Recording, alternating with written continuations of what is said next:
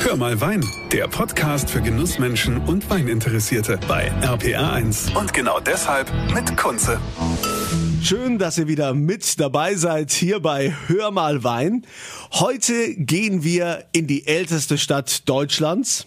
Wobei man sich da ja immer noch nicht so einig ist, ist das jetzt tatsächlich Trier. Die Trierer sagen ja, die Wormser sagen, Moment mal, wir sind die älteste Stadt. Äh, wir behaupten jetzt einfach mal, dass die Trierer die älteste Stadt haben und in Trier gibt es eine Winebank. Und äh, der Daniel Müller ist da der Chef. Daniel, eine Winebank, was ist das eigentlich? Also eine Weinbank, ähm, das ist sozusagen ein Private Members Club für Weinbegeisterte.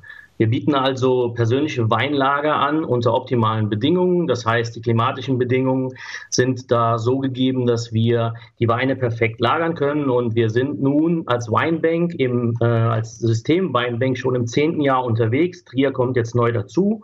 Und das ist quasi ein stetig wachsendes internationales Netzwerk, aktuell mit neun Standorten in drei Ländern, Deutschland, ähm, Österreich und den USA. Und wir sind auch dabei, weitere, ähm, ich sag mal, zu planen und auch in den nächsten Jahren entstehen zu lassen. Okay, das ist also ein, ein, Club quasi, ein Netzwerk. Das heißt, ich, ich muss da auch Weinbanker werden. Also äh, wie, wie komme ich da quasi rein in diese Weinbank in Trier oder in die ganze Genau, Welt? wir haben das. Wir haben das also so, ähm, die Weinbank befindet sich jetzt gerade aktuell noch im Bau. Wir werden also wahrscheinlich Ende April die Möglichkeit haben, ähm, für die Weinlagerung unserer Mitglieder zu öffnen.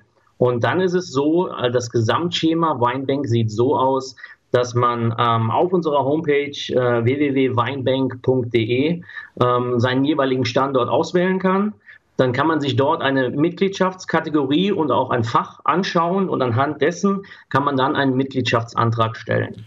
Das heißt, ein Fach, gibt es da verschiedene Fächer? Ja, genau. Wir haben also in Trier, ähm, werden wir äh, jetzt 278 Fächer zur Verfügung stellen, die unterschiedliche Größen haben und demnach mit den äh, unterschiedlichen Größen deklarieren wir dann auch die unterschiedlichen Arten der Mitgliedschaften. Okay, also wenn ich mich jetzt entscheide und sage, okay, also das klingt für mich toll, ich äh, will auch in so eine Weinbank, ich will da Mitglied werden, was sind da jetzt die Vorteile für mich als, als Mitglied, als Weinbanker? Also ähm, was, wir, was wir auf jeden Fall haben, ähm, was ein elementarer Vorteil äh, der Winebank ist, wir haben ähm, 24 Stunden, sieben Tage die Woche geöffnet. Das heißt, jedes Mitglied bekommt eine, eine Member Card und mit dieser Member Card äh, bekommt man genau zu diesen Zeiten halt eben, also eigentlich dauerhaft, ähm, die ganze Zeit Zutritt in allen Winebanks weltweit. Wow. Und kann ich da noch jemanden mitbringen oder bin ich da jetzt quasi dann nur alleine als. Ähm nee, das, man kann, man kann schon Leute mitbringen. Ähm, das ist, für uns ist das, äh, sage ich mal, so eine, so eine Regel, dass man sagt, wenn jemand Mitglied ist, kann er bis zu fünf Personen eigentlich mitbringen und ähm, hat halt eben dann auch die Möglichkeit, auch andere Winebanker kennenzulernen. Und das ist immer so das Schöne. Man kennt die Leute vielleicht nicht im ersten Moment, aber man merkt, man ist im gleichen Club und man hat direkt so ein Zusammengehörigkeitsgefühl und auch Themen, ähm, wo man auch direkt ins Gespräch kommt. Das heißt, ähm, dann sagt der eine zum anderen, ah, ich gehe mal an mein Fach, äh, ich hole hier mal schöne Auslese hier, probieren wir mal. Genau. Und äh, dann sagt der andere, okay, äh, in meinem Fach habe ich noch einen schönen Rotwein, den trinken wir dann zum Schluss. So sieht's aus, genau. ja, und äh, wenn ich jetzt mich entscheide, den Wein dort in dieser Weinbank zu lagern, reift der dann in der Weinbank besser als bei mir zu Hause oder äh, wie, wie ist das? Das kommt ja auch immer darauf an, ähm, wie jetzt die klimatischen Voraussetzungen sind. Also wir werden in der Weinbank in Trier ähm, hingehen und werden ähm, eine gleichbleibende Temperatur eigentlich der Lagermöglichkeiten bieten um die 17 Grad. Das ist jetzt nicht äh, eine, eine, eine überdurchschnittliche Kühle, ähm, aber das garantiert uns, dass die Weine eigentlich perfekt lagern können, aber auch die Leute, die sich dann halt eben in der Weinbank aufhalten, ähm, nicht unbedingt frieren müssen. Ja? Also von daher ist das die Möglichkeit. Man kann es also wirklich ähm, perfekt im eigenen Fach lagern. Ähm, und dann ist es, dann ist es halt eben auch so, dass mit den Flaschen ja weniger was passiert. Also es ist ja oftmals so, wenn sie zu kalt gelagert werden oder zu feucht, ähm, dass dann halt eben schnellere Reifungsprozesse stattfinden oder halt eben vielleicht, was vielen Leuten auch wichtig ist, ähm, dann halt eben nachher auch die Etiketten mal äh, verschwinden oder so. Kann ich denn dann eigentlich, also ich stelle mir das jetzt so vor, ich ziehe hier ein in mein Weinfach mit meinem Wein, komme da mit einer großen Kiste oder mit mehreren Kisten und äh, lager die dann da ein. Ähm, oder würde auch die Möglichkeit bestehen, wenn ich jetzt so als Weinliebhaber sage, ach, ich wollte mir von dem Weingut noch den und den Wein bestellen, kann ich mir den dann direkt vom Weingut in die Weinbank schicken lassen? Wird das auch gehen? Ja, das würde auch gehen. Das ist natürlich eine Sache, die man absprechen muss, aber das ist natürlich auch das, was wir später anbieten wollen. Auch haben wir in den anderen Winebanks Kunden. Das ist ja immer, ist ja immer unterschiedlich, wie die Leute das halt eben nutzen wollen. Manche möchten es wirklich zur reinen Lagerung nutzen. Andere Leute möchten es halt eben um der Community willen äh, nutzen, dass sie sich halt eben da mit anderen Menschen treffen. Wieder andere sagen halt eben, der perfekte Start in den Abend in Trier oder das Ende des Abends in Trier beginnt oder endet für mich in der Winebank und deswegen brauche ich da Wein zum Verköstigen. Und so gibt es halt eben auch die Möglichkeit, dass die Leute sagen, pass auf, schaut einfach, dass mein Fach immer gefüllt ist. Das kriegen wir auch hin. das, das finde ich eine tolle Sache. Schaut, dass mein Fach immer voll ist, macht irgendwas rein, Rechnung an mich. Aber ja, ihr habt ja auch so einige Winebankers-Events äh, für, für eure Mitglieder. Was ist denn da so geplant in Trier jetzt so demnächst? Also was, was wir machen möchten natürlich, ähm, wir haben eine generelle Veranstaltungsreihe, die nennt sich unser Winebankers Community Table. Das machen wir aktuell auch online sehr erfolgreich. Und ähm, was da halt eben stattfindet, ist, wir laden einen, einen gewissen Kreis an Leute, so wie es halt eben für die Veranstaltung auch in der Menge her passend ist, auch mal zu Weinverkostungen ein. Wir können das mit Winzern machen, wir können Masterclasses mit äh, Sommeliers machen, wir können verschiedene Events machen. Wir werden in Trier zum Beispiel auch eine sehr schön eingerichtete Zigarrenlounge haben. Das heißt, wir werden auch die Thema, das Thema Zigarre, Rotwein eventuell so ein bisschen spielen können. Wir werden ähm, Food-Events machen. Also das ist ein ganz breit gefächertes Portfolio, was wir anbieten können. Und ähm, die, die Events entstehen auch in Zusammenarbeit mit den Mitgliedern, weil ja halt eben auch die Mitglieder die Möglichkeit haben, Events oder unsere Räumlichkeiten für Events zu nutzen. Und das können wir dann auch unter dem Namen der Winebank halt eben für diese Mitglieder organisieren. So, ich muss ganz kurz die Aufnahme unterbrechen. Jetzt nehmen wir mal konkret Trier, den neuen Standort, ja? Also, äh, wie kam es dazu, dass ihr gesagt habt, hey, also Trier braucht unbedingt noch eine Winebank? Also für mich ist es so, ähm, dass ich der Meinung bin, das habe ich auch schon öfter mal gesagt, dass ich finde, dass Trier so ein bisschen im vinophilen Dornröschenschlaf lebt, aktuell noch. äh, es entsteht relativ viel. Trier ist aber für mich eins der Zentren weinmäßig überhaupt zwischen ähm, Mosel, Saruwa, Luxemburg und alles. Und ähm, da ist eigentlich äh, eine Winebank ja vonnöten. Die muss dahin. Also. Die muss dahin. Naja, Gott sei Dank habt ihr das jetzt äh, da auch, äh, habt ihr da nachgebessert. Ähm, wo findet man denn jetzt den neuen Standort genau? Also wir sind äh, mit dem neuen Standort sind wir im Posthof Trier. Das ist äh, für mich eines der schönsten Gebäude in der Trierer Innenstadt, direkt am Kornmarkt.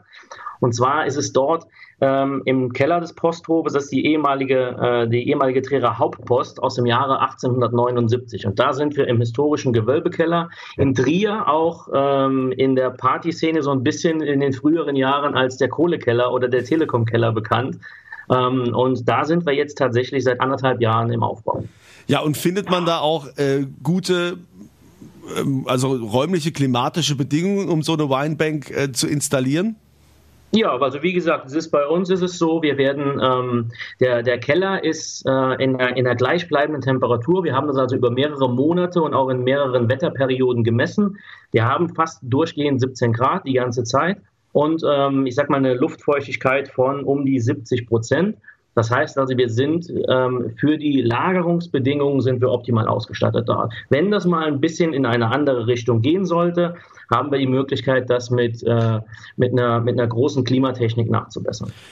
Also, wenn ich mir jetzt noch nichts drunter vorstellen kann, wie das jetzt in Trier aussieht oder aussehen wird, ich komme da rein. Vielleicht äh, kannst du, Daniel, einfach mal beschreiben, wie ich mir das vorstellen kann, wenn ich in diesen Kohlekeller komme.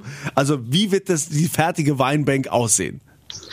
Also es ist so, dass das, was das Schöne ja an diesem Konzept ist, ist ganz einfach, dass man mit seiner Mitgliedskarte die Möglichkeit hat, sich im Haupteingang oder am Haupteingang oben am Kornmarkt anzumelden.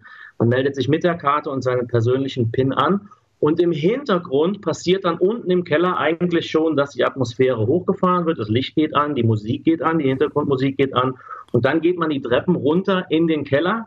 Und dann muss man noch einmal eine Tür mit seiner Mitgliedskarte überwinden sozusagen. Wir sind ja eine Bank. ähm, und dann hat man schon den Eintritt und wenn man dann um die Ecke kommt, genau den freien Blick genau in den großen Keller, wo man alle Tresore beleuchtet, die Theken schon, die, die alten Säulen, alles schon beleuchtet sieht und dann schon die richtige, ja, ich sag mal, die richtige Winebank-Atmosphäre, weil das ist eine besondere Atmosphäre. Das ist jetzt eine Mischung zwischen historischem Keller und moderne. Äh, das ist so aufgebaut, dass man es halt eben wirklich direkt so eine Wohlfühlatmosphäre schaffen kann. Und äh, kann ich da auch was essen? Kann ich mir da was mitbringen oder kann ich da was bestellen? Also wir werden äh, gewisse Sachen werden wir vorhalten, kleine Snacks und sowas wird man haben. Ähm, und wir sind aktuell in Gesprächen mit auch Gastronomen in der Umgebung, ähm, dass man dort auch zumindest die Möglichkeit hat, dass man sich auch kleinere Snacks, Tapas oder sonst was mit in den Keller bringen lassen kann, zum Beispiel.